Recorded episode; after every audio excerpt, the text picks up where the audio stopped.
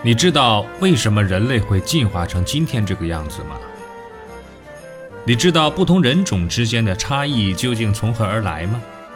你知道男人和女人到底有什么本质的区别吗？这些看上去司空见惯、细究起来一头雾水的难题，在这里将为您一一揭晓。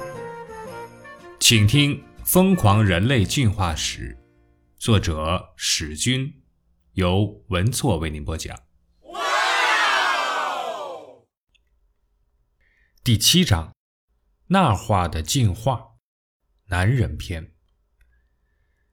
男人巨大的睾丸和超长的阴茎，以及丢失的阴茎骨，可能是极具因果关系的系统事件，是应对女性隐蔽排卵和持续发情的重要策略。共同的目标呢，是把更多的精子。有效地设计女性的阴道，以便在阴道内展开更加激烈的精子竞争。睾丸无论如何都是重要的器官，如果没有睾丸，男人就不能成为男人。可如此重要的器官却被挂在外面，尝尽冷热炎凉，而且几乎毫无保护，只用一层吹弹可破的薄皮儿随意包裹了一下，简直就是不设防地带。这对睾丸来说相当的不公平，毕竟它对生殖大业起到了无可替代的作用，每一分每一秒都在尽心尽力地生产激素和精子，是构成男性魅力的主要设备。那么，如此重要的器官，难道不应该认真地收藏起来吗？可能有人会摆出很有知识的模样，用很不屑的语气说：“这么简单的问题，好意思问？”当然是因为精子不能忍受腹腔内的高温，睾丸量在外面可以起到冷却作用。时紧时松的阴囊是天然的人体空调，可以给精子提供最好的生存温度。这是民间流传极广的答案，我们把它称为冷却理论。这一理论似乎也得到了某些实验的证明。精子生存的最佳温度是三十五摄氏度左右，而腹腔内的温度却高达三十七摄氏度。如此说来，这个答案似乎有道理，但它却是错误的，至少只是半截子答案。为什么呢？因为我们还要进一步的追问：为什么精子的耐受极限只能达到三十五摄氏度呢？嗯，以人体为例，几乎所有的细胞都可以耐受三十七摄氏度的温度，人的正常体温就是这么高，连珍贵的卵子也不例外。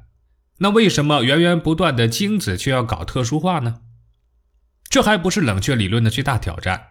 最大的挑战是，地球上的绝大部分动物，无论鸟类还是鱼类，或是青蛙这样的两栖动物，它们的睾丸全都深藏不露，而且也不是所有的哺乳动物的睾丸都挂在外面。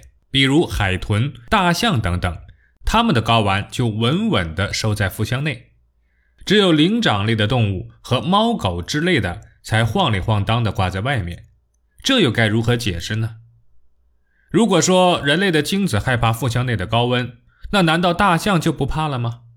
要知道，大象体型巨大，体温更高，精子收在腹腔内可能死得更快哦。Oh no！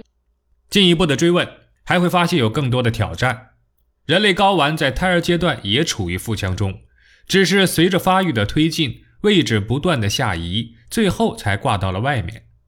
万一下移过程中受到干扰，睾丸就容易移不出来，这也是一种常见病症。在一千个新生男婴中，大约有三个睾丸没下来。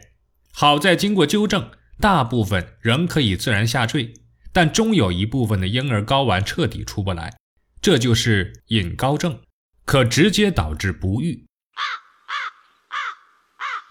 此外，睾丸下移还带来一个严重的副作用，既然需要穿墙而出，当然需要开个小洞。可要是洞开大了，就会造成疝气。总而言之，机体为之付出了高昂的代价。我们付出了高昂的代价，却做了一件危险的事情。睾丸在体外无疑更容易受到攻击或者意外伤害。很多武术套路中都有踢打睾丸的招数。理论上而言，这是违背自然选择的装置，除非能给出更加合理的解释。而冷却理论只能解释表面现象，相反的观点听起来似乎更有道理。人类的精子只能忍受低温，并不是睾丸下移的根本原因，而是结果。也就是说，是睾丸下移导致精子不得不适应体外的低温，精子是受害者。人家本来完全可以耐受高温。冷却理论彻底的搞错了因果关系。那么，男人为什么要长着一副外挂的睾丸呢？而且是如此巨大的一对？这在进化中有什么重要的意义吗？与女人的隐蔽排卵之间存在对应的逻辑关系吗？请听下一章，关于睾丸外挂的猜想。本集播放完毕，欢迎订阅和分享。